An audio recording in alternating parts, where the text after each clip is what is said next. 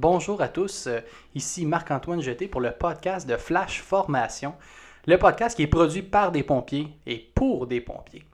On reçoit des invités pour discuter de sujets qui touchent de près ou de loin à l'incendie, que ce soit des sujets de formation, tactique de combat, vie de caserne, leadership, bref, tout ce qu'il faut pour faire évoluer notre domaine. Et là, on est déjà rendu à notre troisième épisode euh, qu'on enregistre aujourd'hui. J'aimerais remercier les auditeurs qui nous ont euh, appuyés, qui ont écouté nos premiers épisodes qu'on a lancés la semaine dernière en simultané. C'est-à-dire qu'on a sorti vraiment les deux premiers épisodes en même temps. Et pour la suite, comment qu'on voyait ça, c'est qu'en fait, on aimerait, euh, on aimerait pouvoir diffuser une émission par semaine euh, d'ici au temps des fêtes. Donc, c'est un peu la façon qu'on veut fonctionner. Je vous invite à nous suivre sur nos réseaux sociaux, en fait, sur les pages de Flash Formation, tant sur euh, Facebook, euh, pardon, que Instagram. Donc, euh, n'hésitez pas à, nous suivre, mais aussi à communiquer avec nous pour toute question, que ce soit en lien avec les émissions ou encore pour nous partager vos suggestions de sujets. Qu'est-ce que vous aimeriez entendre? Qu'est-ce qui vous intéresse en fait? Plusieurs d'entre vous nous écoutent actuellement sur euh, Spotify, ça semble être la plateforme euh, la plus utilisée, mais euh, on est aussi disponible sur Amazon Music, sur Apple Podcasts et sur iHeartRadio. Donc voilà les différentes manières de nous, écouter sur les plateformes. Là, sans plus tarder, aujourd'hui, j'ai le plaisir, le privilège de recevoir quelqu'un quelqu'un d'expérience. En fait, notre invité d'aujourd'hui, M. Luc Bertrand.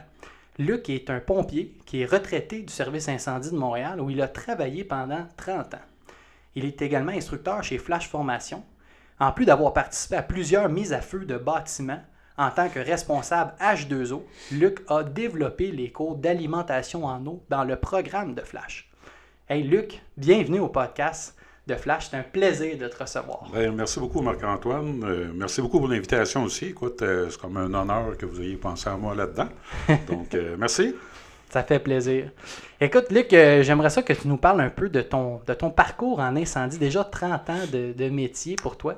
Oui, exactement. Écoute, euh, oui, ça va vite, 30 ans. Euh, j'ai l'impression que je suis rentré hier, mais oui, déjà 30 ans de fête. Une première retraite. J'ai une première retraite parce que maintenant, je travaille pour euh, une escouade d'incendie pour le tunnel Louis-Polyte à Fontaine. Mais pour revenir à la base, service d'incendie de Montréal. 30 ans de service. je suis rentré à la caserne 20 à l'époque dans le Vieux-Montréal.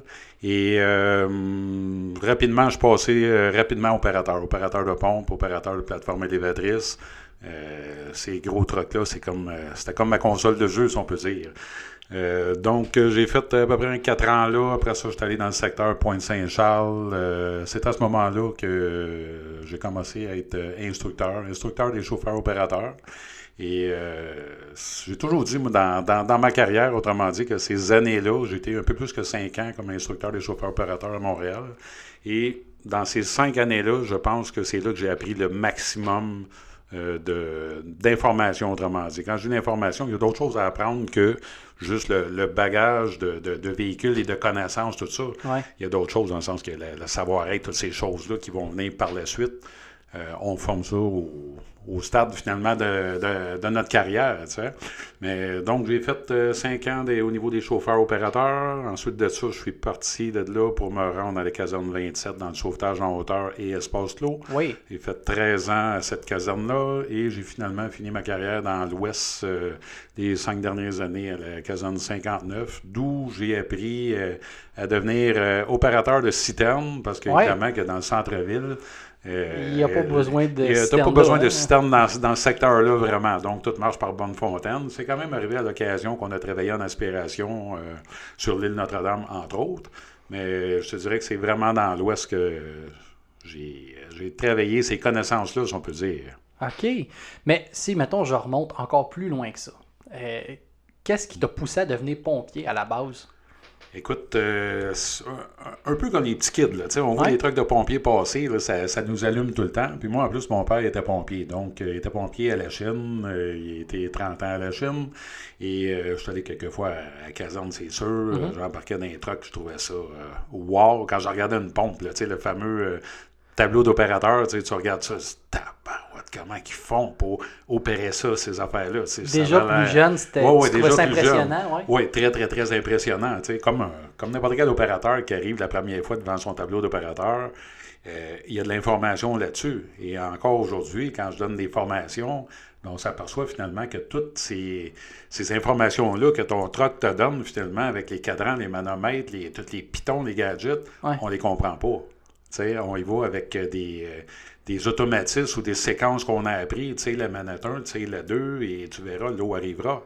Mais c'est quand ça ne marche pas que le problème commence. Donc, c'est de là, euh, de là l'importance de connaître chacun des gadgets, chacun des. tout ce qui était ajouté sur ton truck, que ce soit pompe, échelle, plateforme élévatrice. Euh, j'ai toujours dit, moi, c'est comme une grosse console de jeu. Tu sais, le petit kid là, qui joue avec son Xbox à la maison ou sa PS4 ou quel que soit le chiffre qu'on est rendu aujourd'hui, euh, s'il passe son temps sur la console de jeu, il va devenir bon. Hein? Mais un truck, une pompe, une échelle, une plateforme, c'est la même affaire. Quelle que soit la bébelle que tu as, joue avec, puis informe-toi, puis tu vas en apprendre des choses. Puis je te parle pas encore du niveau instructeur, ça c'est autre chose. Oui, oui, oui, oui.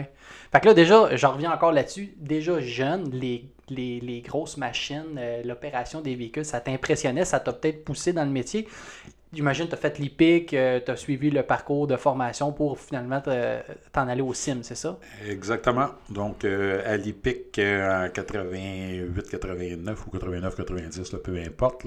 Donc, je suis rentré pompier à la Ville de Montréal rapidement, dans le sens qu'on avait la chance à l'époque de finir nos cours, puis ils venaient nous chercher à l'école pratiquement pour euh, rentrer. OK, tu es dans cette, génération-là. Oui, dans cette génération-là, exactement. Donc, euh, très chanceux euh, d'avoir été là à ce moment-là. Puis, oui, je suis rentré très rapidement à la ville de Montréal. C'est comme ça que ça a commencé, donc à 20 ans, déjà pompier. Wow! Ah, ben c'est un beau parcours, c'est cool. Fait que déjà, on voit que même plus jeune, tu regardais ton père aller, les opérations de pompe, la façon de travailler avec les camions, ça, ça, t'attirait. Ben, ma première question pour toi, parce que c'est un peu vers là où on s'enligne dans notre discussion, c'est pour toi, c'est quoi les responsabilités d'un opérateur de pompe? En caserne, mettons?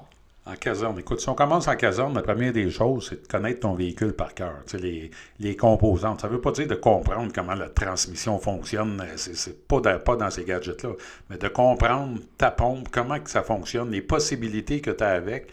Écoute, tu as une bébelle à un million dans les mains, là. Ben, utilise-la pour un million. Utilise-la pas pour, euh, pour dire je vais donner une lance de premier secours, puis le reste, ben, je je connais un peu qu'est-ce que j'ai à faire, mais pas trop. sais, Non, va chercher le maximum d'informations. Deviens, deviens la, pièce maîtresse finalement au niveau de, ton véhicule, au niveau des opérations. sais. Connaître ton inventaire aussi, connaître ton inventaire, ton inventaire par cœur. Euh, si on parle, mettons, de pompe en caserne, je viens de vous expliquer mon parcours euh, de carrière finalement. Et j'ai été instructeur, j'ai enseigné les pompes, j'ai enseigné les échelles, les plateformes, tout ça, mais malgré toutes mes connaissances que j'ai là-dedans, puis malgré le fait que je connais le véhicule par cœur, que je m'occupe des, euh, des, alimentations en eau euh, lors des mises à feu avec flash, malgré tout ça, il n'y a pas une journée que lorsqu'on me disait, OK, Luc, tu es opérateur de pompe aujourd'hui, que j'allais pas à mon, tableau d'opérateur, que je faisais pas le tour du véhicule en me disant, OK, la sortie 1, 3, 5 se barre 7. La 2, 4, 6, l'autre barre. 7, 8 en arrière, 9, 10 sur le top. OK, je donne une lance de premier secours. Mon succion réservoir, blablabla. Et ainsi de suite. Et, là, j'établis ça dans ma tête. Méthode A, méthode B. Les méthodes de base, mettons pour nous autres. Ou aspiration. Et c'était toujours comme ça. Mais ça me prenait combien de temps à faire ça? 5 minutes? En forçant? Ah oui, c'est pas long. Hein. C'est de la base. Sais, c'est le fun d'aller à la table, dire on va aller prendre un café avec les boys, ça fait une semaine qu'on ne s'est pas vu, peu importe. Oui, c'est beau, là. Mais quand ça sonne, faut que tu sois prêt. Oui. Tu sais, tu sais, avec, euh, avec Flash Formation, quand je, donne, quand je donnais mes formations, une des premières choses que je parlais, c'était que l'opérateur de pompe ou le secteur alimentation en eau, ça se trouve avec la défensive au hockey. Tu sais, la défensive ah au hockey, là, si, si tu as une game de hockey, là, puis que ça finit 6 euh, à 0, tu as gagné 6-0, mais la défensive, tu n'entends pas parler. Pourquoi? Mm. Parce que ça a bien été. Oui. À l'inverse, si tu perds 6-0, c'est la faute à qui? C'est la faute des attaquants? Non, non. C'est la faute de la défensive. Mais la défensive, c'est ton opérateur de pompe. C'est lui qui donne l'eau. C'est lui qui sort le pas de la zone. Fait que l'importance de l'alimentation en eau, c'est pas à négliger. Là. Ah non, absolument. Puis, tu sais, je pense que les responsabilités de l'opérateur de pompe, ça se doit euh, d'être des gens rigoureux. Tu sais, tu l'as dit, dans sa vérification, on cherche à à connaître notre équipement, notre façon que notre véhicule fonctionne pour qu'on n'ait aucun doute quand va venir le temps de s'en servir. Puis euh, en quelque sorte, quasiment les yeux fermés, ça devienne inné, là, nos, manœuvres de pompe. Puis je sais que tu dis souvent des choses comme euh, être, euh, être prête une shot d'avance. Ça, on t'entendait souvent dire ça. L'opérateur de pompe, il faut être prête une shot d'avance. Mais qu'est-ce que ça veut dire pour toi? Écoute, quand on dit un coup d'avance, quel que soit le véhicule, là, mais mettons, là, on parle de pompe actuellement, être prêt à un coup d'avance, c'est exemple au feu. Tu es au feu, tu as donné ta lance de premier secours, OK, parfait, ou tu t'es alimenté, exemple méthode. Bon, parfait. Est-ce que le feu va prendre de l'intensité? Est-ce qu'on va monter au niveau en alerte multiple? On va tomber en deuxième alarme, en troisième alarme, je ne sais pas. Ben, tu n'es pas tout seul sur l'intervention. Hein? Tu as d'autres opérateurs de pompe qui sont là, qui est peut-être stationnés à 100 mètres, 200 mètres, coin de rue voisin, euh, peu importe, mais communique avec lui. Communique avec lui, viens euh, quel que soit son nom, on va l'appeler Martin. Écoute, Martin, viens ici. Advenant le cas que j'ai besoin plus d'eau, que tu me suralimentes, qu'on tombe en, méthode semi-pro, pro, peu importe, j'ai besoin de deux lignes, tu me drops tout ça ici, ta prochaine bonne fontaine est au coin. Si j'ai besoin de plus d'eau, voici ce que j'attends de toi. Donc, c'est de préparer ces shots-là. C'est de dire, OK, le prochain jet qui va se donner, peut-être qu'il va s'en aller au toit. Écoute, je vais sortir un 3 pouces tout de suite, division réduction à la porte. Ça reste à sec. Mais tu es prête. Et non courir, à être en retard, toujours être un coup, un coup en retard. De ah, l'eau, j'en ai-tu assez? Je suis sur mon réservoir? Est-ce que je suis alimenté? Donc, c'est de prévoir l'imprévisible. C'est ça, être un, un coup à l'avance. De prévoir la lampe suivante, finalement. Puis, tu sais, on en parlait un peu euh, plus tôt aujourd'hui ensemble, euh, quand on s'est rencontrés. Tu me disais, tu sais, le rôle de l'opérateur sur une intervention, c'est pas juste l'alimentation en eau, c'est autre chose. C'est quoi les responsabilités ou qu'est-ce qu'on doit s'attendre de l'opérateur de pompe sur une intervention? Écoute, euh, l'opérateur de pompe, en quelque part, tu sais, quand tu regardes. Je te donne un exemple. Dans le secteur de la caserne 27 où j'ai où j'ai travaillé pendant 13 ans, oui. Euh, ça avait l'air d'une pièce de théâtre. quand il y avait un feu, là, c'était, c'était beau à voir. moi, à ce moment-là, j'étais principalement chauffeur d'échelle. Mm-hmm. J'avais, comme on dirait dans ma tête, tout le temps de regarder la pièce de théâtre parce que je faisais mes opérations. C'était facile pour moi, évidemment, parce que je connaissais mes affaires. Mm-hmm. Mais j'aimais ça regarder les opérateurs de pompe aller en même temps, voir l'autre échelle en train de dresser tout, tout ce setup-là. Ben, quand tu es, exemple, opérateur de pompe, ben, faut pas que tu attendes les shots de ton officier. Nous autres, les officiers là-bas, très, très, très rarement, à moins d'un besoin spécifique, nous disaient Écoute, on va faire une méthode, mon gars. Ben c'est. on tourne le coin, ça brûle, c'est méthode automatique, on drop deux lignes, on s'en va, on dépasse le feu de 150 pieds. C'était des automatismes. Donc, les opérateurs savent qu'est-ce qu'ils ont à faire. Mais à un moment donné, je suis allé dans un autre secteur et euh, moins d'expérience, et moins de, personnes pour les entourer, peut-être adéquatement aussi. C'est pas la faute des gars. C'est un manque de formation, un manque de connaissances. Mhm. Et là, tu voyais que la pièce de théâtre, euh, c'était pas tout à fait la même affaire. C'était moins bien rodé ou. Euh, beaucoup moins bien rodé, beaucoup plus de stress, malgré que ça pouvait être juste un petit feu. Mais le stress qui embarque, c'était, c'était palpable. Mhm. Mais pourtant, ça devrait être automatique. Donc, l'officier, lui, dans, le secteur, exemple, de la caserne 27, où il y avait plus d'expérience, mais l'officier s'occupait de son bâtiment, de ses communications, de qu'est-ce qu'il avait à gérer, de son personnel. Il ne s'occupait pas des camions dehors. Pourquoi? Parce qu'il savait que les gars faisaient ce qu'il avait à faire. L'opérateur, l'opérateur, c'est lui qui a les connaissances au niveau de son véhicule. Mm-hmm. Le capitaine qui est dans le véhicule avec lui, ou le lieutenant, il n'a peut-être jamais été opérateur de sa vie. Ouais. Tu sais? Fait qu'en quelque part, tu es une équipe ben l'équipe, tu as des bons défenseurs, tu as des bons attaquants, tu as un bon gardien de but, tu as un bon coach. Ben c'est ça. C'est ça, une équipe à caserne. Donc l'opérateur de pompe, ben, il fait sa job, puis c'est ça. Tu sais, puis j'aime ça parce que tout le monde a son, rôle, ses responsabilités. L'opérateur de pompe, toi, dans ta vision, c'est l'expert de son véhicule. Il connaît, il sait comment l'alimenter, il sait quoi faire dans telle ou telle circonstance. Fait que c'est un peu lui qui est responsable de, de tout ce qui porte à l'alimentation en eau. Là. En, tout cas, dans les premières minutes en arrivant, c'est le mandat qu'on souhaite qu'il aille. Là. Exactement. Puis ça, c'est une autre affaire. tu sais. On parle de- d'intervention, d'arriver le premier sur l'intervention. Plus que tu vas connaître ton véhicule, plus tu vas connaître tes manœuvres, ben, tu vas regarder ça. Tu sais, je reviens avec la pièce de théâtre, mais tu vas être comédien dans ta pièce de théâtre. Tu vas être le comédien principal. Puis, tu sais quoi, ça va bien aller si tu connais tes choses. À partir du moment que le stress embarque, puis que tu connais pas bien tes choses, je te dis, ça sera pas drôle. là. Tu sais, je te donne euh, une petite anecdote de même. On donnait des formations ou des mises à feu avec Flash Formation. Tu sais, on a donné euh, dans le secteur du lac Saint-Jean à un moment donné. tu sais. Non, on n'aimera pas personne, c'est pas important, mais ce que je veux dire là-dedans, c'est que je me suis mis. À l'époque, il n'y avait pas de formation donnée par Flash Formation au niveau alimentation en eau. Ouais, ça a commencé avec les mises à feu. Oui, c'est ça a commencé en réalité, cette histoire-là, avec les mises à feu. Puis pendant les mises à feu, les gars se disaient Ben voyons, on dirait que je connais pas grand-chose. OK, qu'est-ce que tu m'expliques là? Hey, je veux savoir, je veux savoir. Tout le monde voulait tout savoir, au point que j'ai eu des opérateurs qui disaient Ah, Regarde, ça dérange-tu? La prochaine mise à feu, je reste avec toi, je ne vais pas en dedans, je ne vais pas au feu. Je veux rester avec toi. Parce qu'ils voulaient tout savoir. Et là-dedans, à un moment donné, l'anecdote, c'est que j'ai eu un opérateur d'un petit service euh, là-bas qui sort peut-être euh, 100 fois par année. Mhm. Puis lui, ce qu'il est venu me raconter après la, la semaine de mise à feu qu'on avait faite, il est venu me dire Luc, il dit, je voulais juste te remercier. J'ai dit OK, mais ça me fait plaisir. Non, non, attends un petit peu. Il dit Moi, là, tu le sais peut-être pas, là, mais les nuits que je savais que j'étais l'opérateur numéro un, que j'étais le premier à prendre le véhicule, ces nuits-là, je dormais pas. Ah ouais, hein? Et je dormais pas, pourquoi? Parce que je ne connaissais pas, mon véhicule. Mais là, tu sais quoi? Tu m'as tellement montré de belles affaires, et pourtant, c'était pas la formation, c'était, je donnais de l'information sur le tas, tu sais. Ouais, ouais, et, ouais. et je l'ai aussi aidé à se calmer. Fait qu'il dit, à cette heure, à toutes les interventions qu'on va avoir, je vais penser à toi.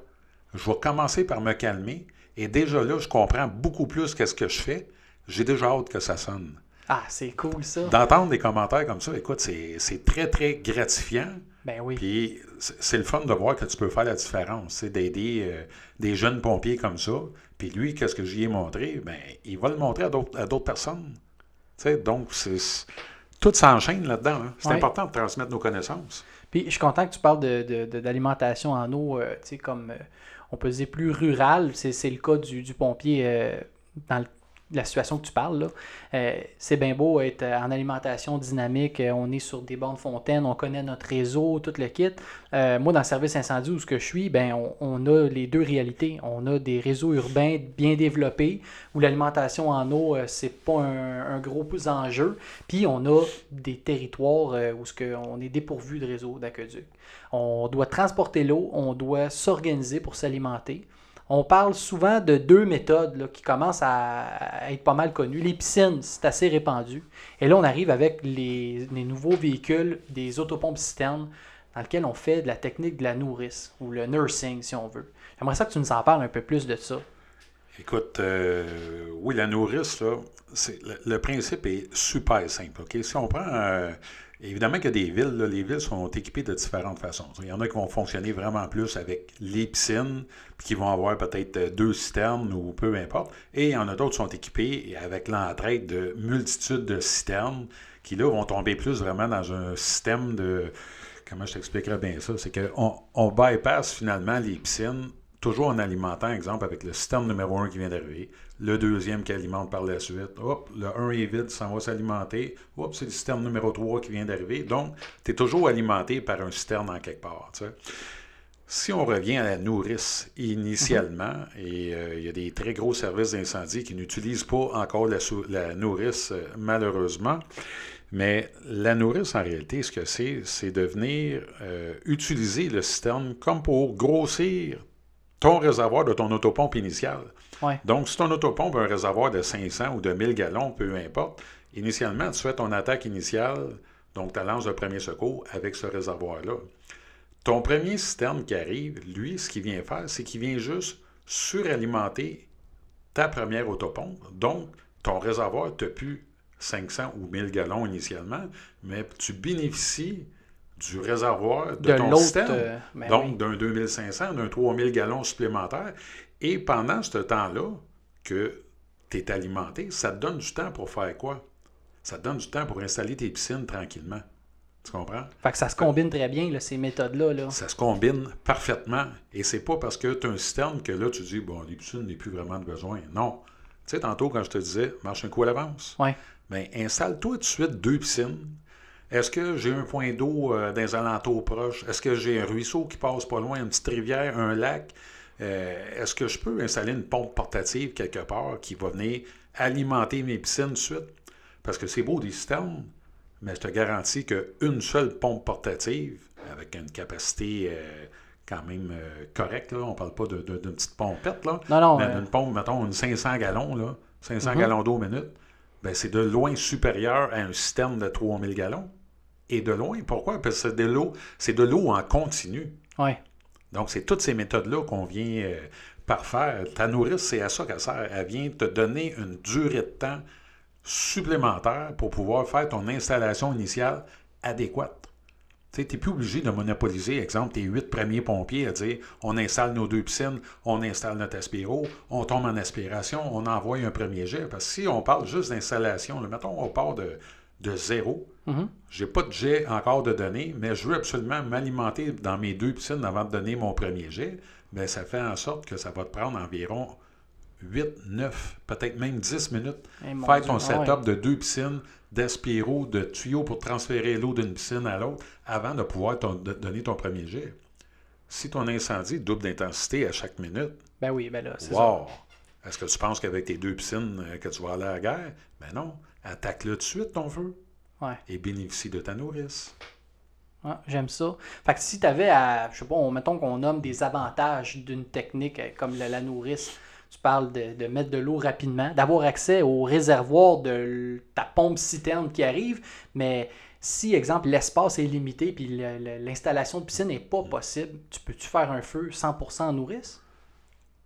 Euh, oui, en quelque part, ben, c'est tou- c'est toujours relatif à Ouais. c'est quoi, c'est une étable qui est en train de brûler? Écoute, euh, des citernes en, en un, puis un autre, puis un autre, puis un autre. Ben oui, c'est sûr. Puis encore là, tu sais, si ton citerne est capable de te donner quel débit d'eau, tu sais, s'il est capable de te donner, euh, je donne un exemple, 500 gallons d'eau minute, ben, ça se peut-tu que ton autopompe veut en donner ou les besoins au feu soient de 1000 gallons d'eau minute, donc ton citerne ne sera pas suffisant. De Ouais. là, l'importance d'installer tes piscines, de créer une réserve d'eau si tu es capable, autant que possible, de marcher un coup à l'avance encore. Ouais. La fameuse pompe portative, c'est sûr qu'on veut aller au feu, hein? Ah ouais, d'aller au sûr. feu, là, si on veut avoir le jet, on veut l'avoir dans les mains, on veut aller combattre, on veut avoir les flammes. C'est ça le trip, c'est ça qu'on aime faire. Mais l'importance aussi de, de l'alimentation en eau, d'aller installer la fameuse pompe portative. Ah non, il ne m'a pas envoyé là-dessus, là, sec. Ben oui, C'est il faut des important, gars là. partout, c'est hyper important. Ah, tu l'as dit, c'est la base. Là. Puis, tu sais, on avait, pendant une mise à feu, euh, un instructeur chez nous, Nico, qu'on a reçu, Nicolas, euh, Nicolas Beaulieu. Là. Tu sais, il disait euh, le secteur alimentation en eau, le secteur éloigné, mais non négligeable. Exactement. Tout part de là. hein. Tout part de là. C'est drôle parce qu'on a fait d'autres mises à feu. À un moment donné, on était, en- on était dans une autre ville, Varennes, pour ne pas la nommer. Et on a fait des super belles mises à feu là-bas. Les gars sont motivés, c'est le fun au bout. Puis, à un moment donné, initialement, quand je donnais, quand je faisais l'alimentation en eau, on n'avait jamais d'officier au secteur alimentation en eau. C'était toujours les pompiers, les opérateurs de pompe qui géraient ça. Ouais. Jusqu'à temps qu'une journée, par, par erreur, que un officier a été dispatché, autrement dit, au secteur alimentation en eau pour la prochaine mise à feu.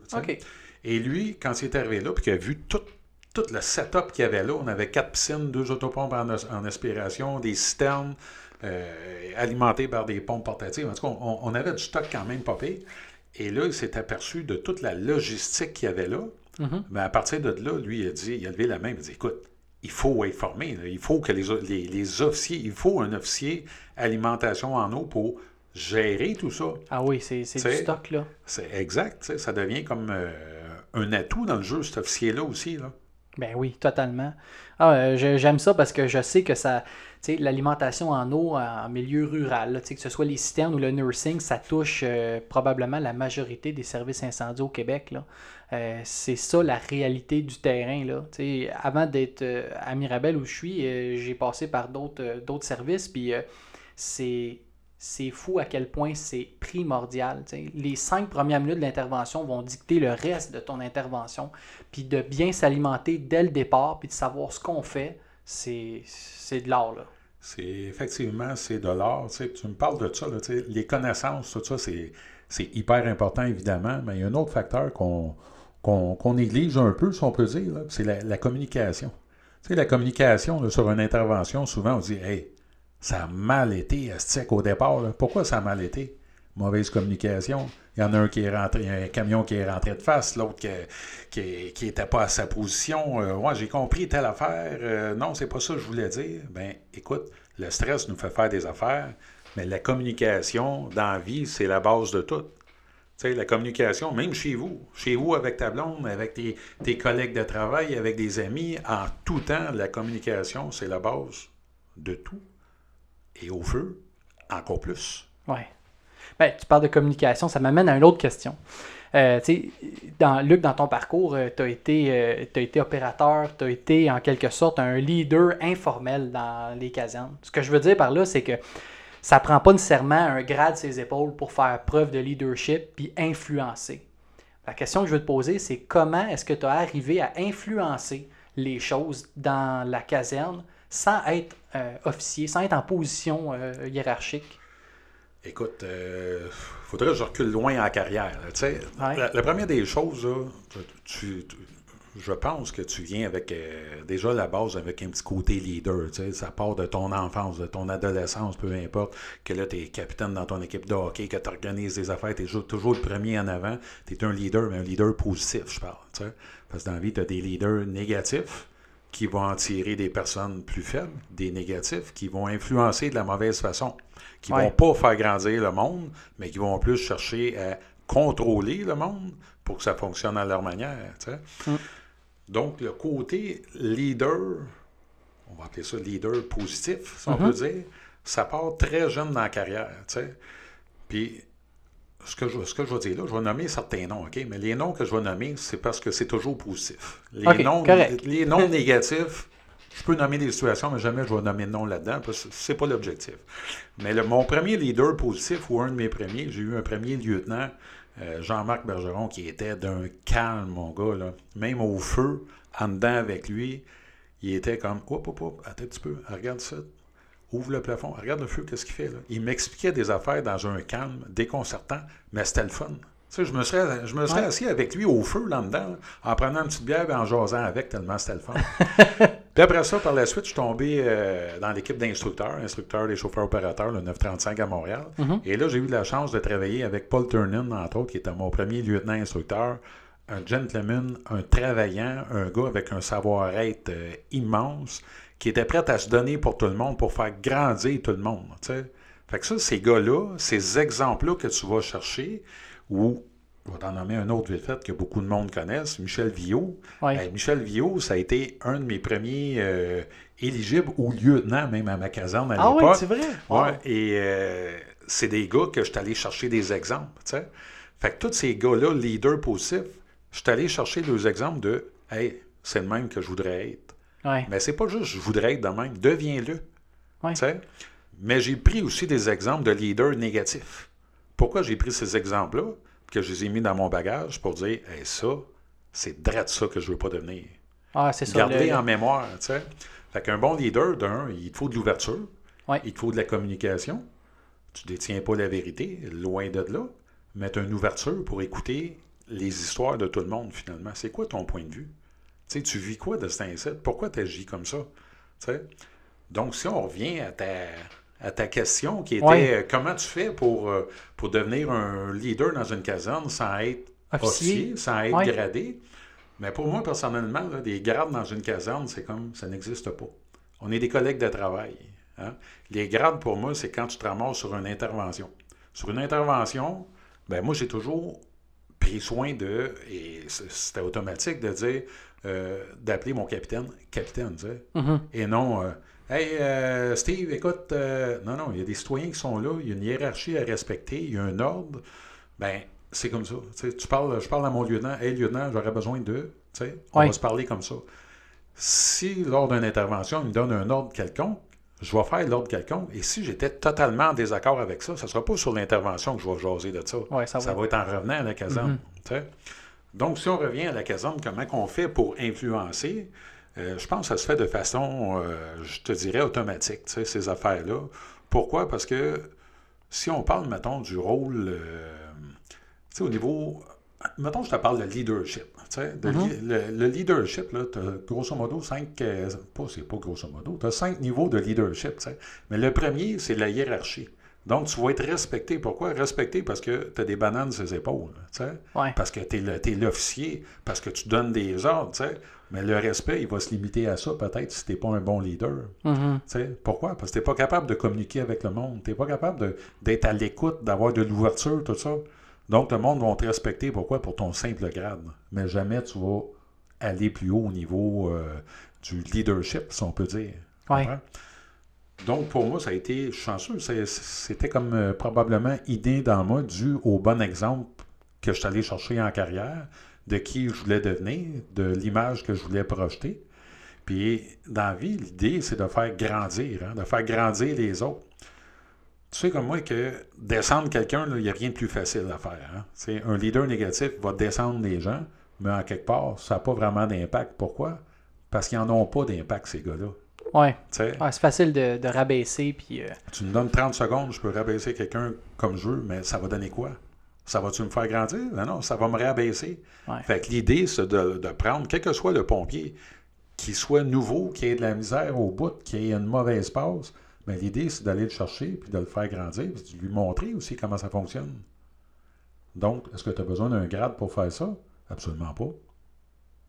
As-tu des exemples de moments où, euh, on, peut le dire comme ça, mais le rôle du pompier d'expérience, entre guillemets, le bonhomme, le bonhomme dans le poste, euh, as-tu des exemples de choses que tu as pu faire au travers de ta carrière où tu as vraiment fait une différence, où tu as influencé dans ton équipe? Écoute, euh, influencer, oui, c'est sûr que le bonhomme, il y a de l'influence dans, dans une équipe, ça c'est clair. Euh, D'exemples qu'on fait, écoute, c'est au quotidien ces exemples-là, en quelque part. sais. C'est pas, pas des choses qui sont forcées non plus. À quelque part, c'est comme si on fait un peu la, une job d'officier, si on peut dire, pour. Comment je voudrais bien te dire ça exactement? Le bonhomme dans une caserne, c'est le père de famille. Ouais. Hein? Le père de famille qui, euh, qui, a, qui a huit enfants, là, Hum. puis j'exagère un peu dans mon histoire, là, Ouais, mais qui va, euh, qui, qui va pas accepter les- le manque de savoir-vivre, le manque de savoir-être, qui va pas accepter qu'il y ait des chicanes niaiseuses. faut que les gars se fassent des carapaces. Oui, tu sais, faut qu'on se taquine, faut qu'on ait du fun. Mais quand tu te mets à avoir quelqu'un qui se met à plus juste taquiner, mais tomber dans le personnel, c'est là qu'est le problème. S'il se met à avoir de la chicane dans la caserne, ça marche pas. Si les affaires se mettent à aller tout croche, que les gars commencent à se traîner les pieds, puis qu'il y a un manque de professionnalisme, ou quel que soit les- le domaine, la job du bonhomme, c'est de venir mettre de l'ordre. Mhm. Tu sais? Puis tout ça, ça se fait de façon naturelle. J'ai jamais levé le ton de, ma- de ma vie, ni chez nous, ni à la caserne, ni avec personne. C'est beaucoup plus comme ça que tu vas te faire respecter du monde. Pourquoi? Parce que jamais tu cries après le monde. On discute. Si tu manques de vocabulaire, que tu as des mots ou que tu as de la colère, de la frustration en toi, ben, prends les mots, prends le temps de le dire. Puis évite aussi de parler à voix haute vis-à-vis le monde, autrement dit. Exemple, on est à la table, puis tu as quelque chose contre quelqu'un, de le dire à voix haute, mais ça va te donner quoi? Ouais. De faire en sorte que les faibles vont aller se coller sur toi pour t'appuyer. Quoi, tu vas te sentir meilleur? Ouais. tu sais? Puis les bonhommes aussi, une autre affaire. Les bonhommes, c'est des gars souvent qui ont, qui ont plus d'ancienneté, tu sais, qui ont, qui ont du vécu, tout Ouais, ça. Mais ouais. il y a aussi des bons jeunes bonhommes, mais malheureusement, il y a plus de, je vais dire, des, des, des moins bons jeunes bonhommes qui, qui ont 4, 5, 6, 7 ans, qui prennent des mauvais plis rapidement. Un peu, euh, je vais t'imaginer ça, euh, c'est comme s'il est en train de jouer au roi de la montagne. Hum. Tu sais, les deux pieds sur le pouf. Ouais, mais moi, le jeune, euh, j'ai 8 ans de date. Est-ce que 8 ans de date, là? À ma dernière caserne où j'étais, dans, dans l'Ouest, certains gars vont se reconnaître, on, est, on était la caserne, l'équipe, toute, toute confondue, la grandeur de l'île de Montréal, la plus vieille à travers le service. Pour te donner une idée, une journée, j'ai 29 ans de service, c'est moi le cadet sur l'équipe. Ouais. Les bonhommes, dans l'Ouest, par exemple, je, je nomme ce secteur-là parce que j'ai fini là, mais il y en a dans des casernes que le gars qui avait le plus de dates dans la caserne, il a 6 ans de date. Et Ouais. lui, c'est le bonhomme. Mais il n'agit pas de la bonne façon, malheureusement. Il va agir, c'est qu'en étant toutes ses affaires, en, soit en levant le ton, en jouant Hey, tu dois me servir parce que je suis plus vieux que toi, je suis le bonhomme. Euh, ben non, mon beau garçon. Mm. T'es pas le bonhomme pour pantoute. T'es pas sa bonne trail. Le bonhomme, il est là aussi pour enseigner. Pour enseigner, pour soutenir les jeunes. Le nouveau qui arrive. Moi, j'aime ça. euh, euh, mettre des paroles euh, dans, dans la bouche du monde. Des affaires qu'ils n'ont pas dit, tu sais. Ouais. Mais euh, je te donne un exemple. tu sais, euh, euh, on arrive à caserne le matin, on a un nouveau qui est là, qui est à la table. euh, encore là, il y en a d'autres qui vont se reconnaître là-dedans. Là. On, est assis à la table, on est en train de prendre notre premier café, on jase, puis ça fait de bon cette semaine, blablabla. Puis là, à un moment donné, moi, je vais mettre euh, dans la bouche de notre euh, nouveau cadet, on peut dire Hey, Mathieu, tantôt, tu sais qu'est-ce qu'il me disait? Il me disait Penses-tu que ça serait une bonne idée si je faisais des, crêpes un matin? Les gars aimeraient ça, tu sais Il me disait ça. Ben oui, tu sais, écoute, ça serait une bonne idée, tu sais. Mais pourquoi je fais ça en réalité? C'est-tu dans le but de me faire servir? Ben Ben non, non. j'ai deux jambes, puis tu sais quoi, une autre journée, c'est moi qui vais aller faire les crêpes, qui va faire du pain doré, qui va faire whatever. C'était une façon pour toi de, de démontrer euh, aux nouveaux, ben regarde ça, ça pourrait être une bonne pratique. euh, C'est- de l'inclure dans, dans la gang. ouais. Puis, allons aussi de se faire comprendre que là, aujourd'hui, c'est toi qui sers le café, c'est toi qui fais ci, c'est toi qui fais ça, mais une autre journée, ça va être un autre. Tu. Tu deviens pas comme euh, la petite euh, boniche de service. là. Ouais. C'est pas ça, mais pas du tout. C'est de participer, puis c'est de t'inclure, puis c'est d'aller te chercher, puis c'est de te rentrer dans notre équipe, dans notre équipe de hockey, finalement. Ouais. Et non de te mettre à l'écart ou de, de t'écraser. Sais, nous autres, on veut que tu deviennes euh, one of the boys, tu sais. Et one of the boys, ça peut être une fille aussi. Là, ouais, tu sais. ouais, ben oui, ben oui. Mais juste de faire partie de l'équipe, de se sentir inclus. Fait que c'est des exemples que tu as utilisés euh, que de, pour inclure, si on veut, les nouveaux ou euh, les plus jeunes, ça a été de leur mettre des mots dans la bouche, comme tu disais, juste pour qu'ils comprennent la game de Hey, ok, c'est parce que si je te dis ça, là, c'est comme plus un conseil, mais dans le but de t'inclure. Exactement, exactement. tu sais. Ça, ça, c'est un exemple avec des jeunes qui viennent Ouais, ouais. d'arriver. tu sais, mais Des exemples, il y, en a plein. Mais il y a aussi le côté euh, discipline. tu sais. Euh, ça pouvait arriver même euh, régulièrement, je te dirais même, que j'arrivais à caserne après une journée, après une semaine de vacances ou une journée d'échange de temps. Puis les gars m'attendent déjà à la porte. Hey, Luc, Luc, on a de quoi te compter. Là, tu sais. fait que, évidemment, quand ça m'attend à la porte, normalement, c'était pas pour me compter quelque chose de très positif, mais plutôt pas mal à l'inverse, de négatif. Et c'est déjà arrivé que j'ai eu à, à avoir des discussions, pour ne pas dire chicaner, des officiers, des officiers de, de- Ah oui, hein? de d'autres équipes, puis je ne vais pas nommer personne là-dedans, mais ces, ces gars-là, euh, ils ont eu un manque de savoir-être, un manque de savoir-vivre, un mauvais exemple, une mauvaise influence. Donc, ils deviennent des leaders négatifs de vis-à-vis peut-être leur jeune équipe.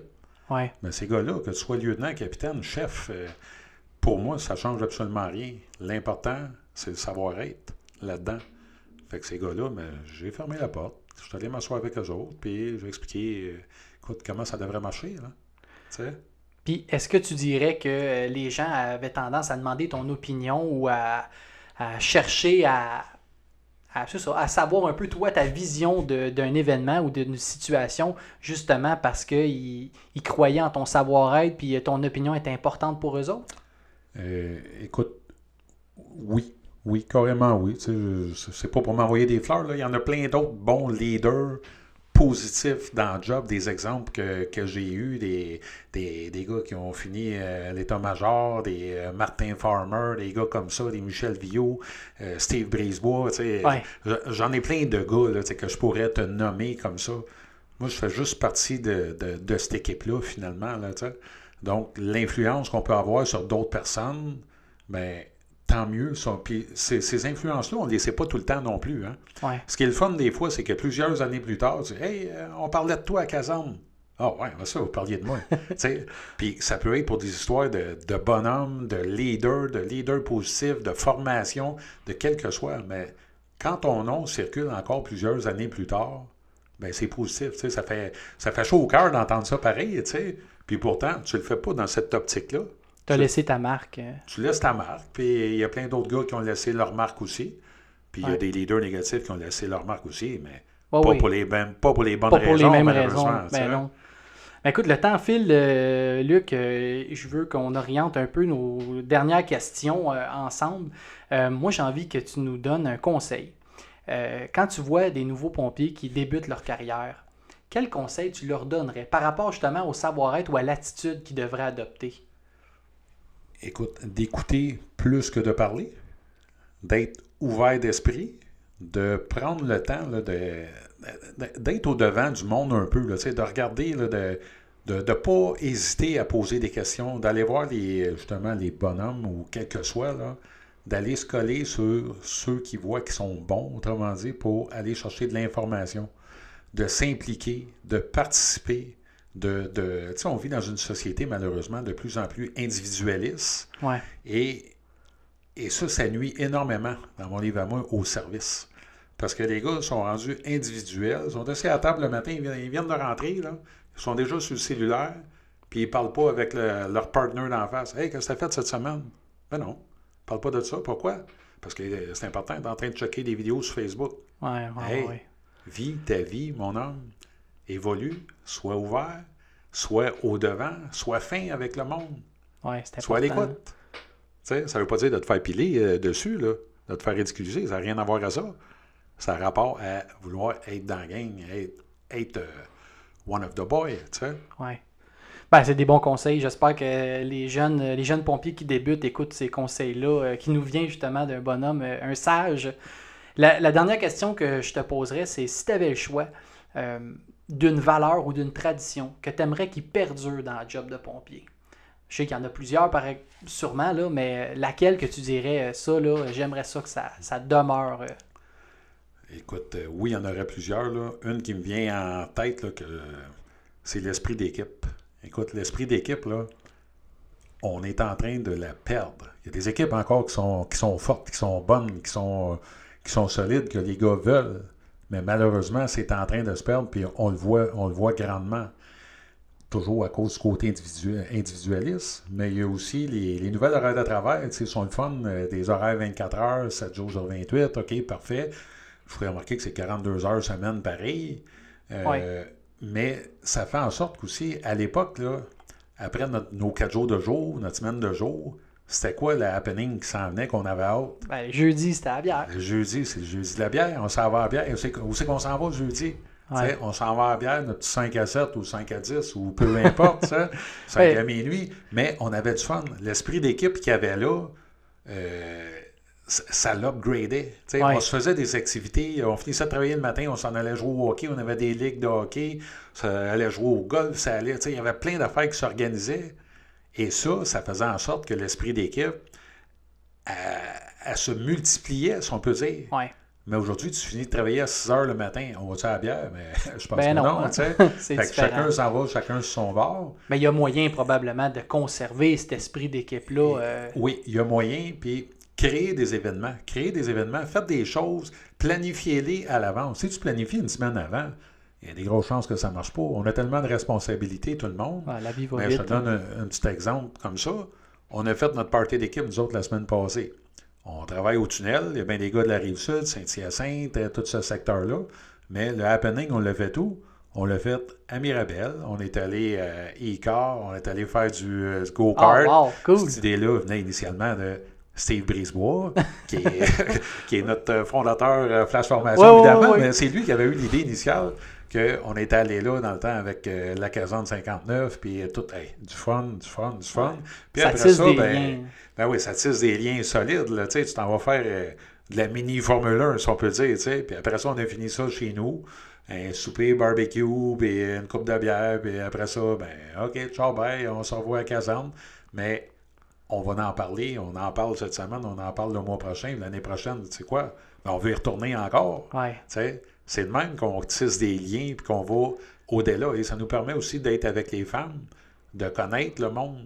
Tu sais, quand tu parles de ta conjointe, à si tu me dis euh, ah, euh, Sophie, ah, Martine, ou peu importe, mais là, tu sais, as un visage. Tu as un visage, tu, tu, tu, tu, tombes plus dans le personnel avec le monde. c'est comme ça. C'est comme ça qu'on forme des, des esprits d'équipe. Tu sais, Luc, euh, j'aime, euh, ta philosophie parce que moi, ça me rejoint beaucoup. L'importance de tisser des liens, l'importance des relations qu'on a dans une caserne au travail, en dehors du travail. Je pense que ça facilite notre, euh, métier qui n'est pas toujours facile. Puis, tu sais, les pompiers, on est souvent bons pour, pour pointer du doigt, pour se plaindre. Mais à la base, si on, apprend à se connaître puis on travaille ensemble, mon Dieu, c'est plus facile c'est plus agréable. Hein? C'est beaucoup plus agréable. Écoute, la caserne, dans quelque part, ça devient, quand tu tisses des liens solides, ça devient comme une famille. Quand j'ai pris ma retraite, anecdote, j'ai pris ma retraite euh, deux ans et demi, quelque chose de même. Euh, j'étais jeune, j'avais fait mes 30 ans de service pareil, mais je te dirais que j'ai tellement, c'est sûr, c'était le début de la COVID, puis que je travaillais à la construction aussi, mais tout a tombé à zéro d'un coup sec. Ben, à ce moment-là, là, je te dirais que ma famille, ma famille de la caserne me manquait de façon, euh, je te dirais même démesurée à la limite. Là. Parce que moi, dans ma vie, ce que j'avais appris, c'était travailler. Mais le côté social, que, que, que tu t'aperçois pas à un moment donné, ben, quand tu prends ta retraite et que tu disparais de là, c'est comme Wow! Qu'est-ce qui vient de se passer là? Sont où mes, mes collègues, mes amis, mes confidents? Tu Ouais. comprends? C'est important. Une retraite, ça se prépare. Ça se prépare, hein? Ouais. ouais. Vous êtes peut-être loin de là, la grosse majorité, là, mais ça se prépare, je vous le dis, puis ça vient beaucoup plus vite que vous pensez. Parce que quand vous aimez votre job, ça passe vraiment comme un claquement de doigts. C'est terminé, mon père. Tu sais, Ouais. Tu fais partie de l'histoire. C'est ça. Laissez, la- laissez une trace positive, les boys.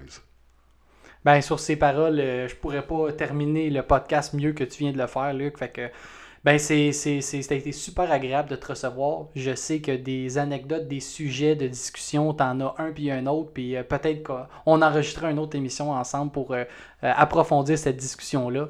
Je te remercie énormément de ton temps, de nous avoir euh, partagé tout ça.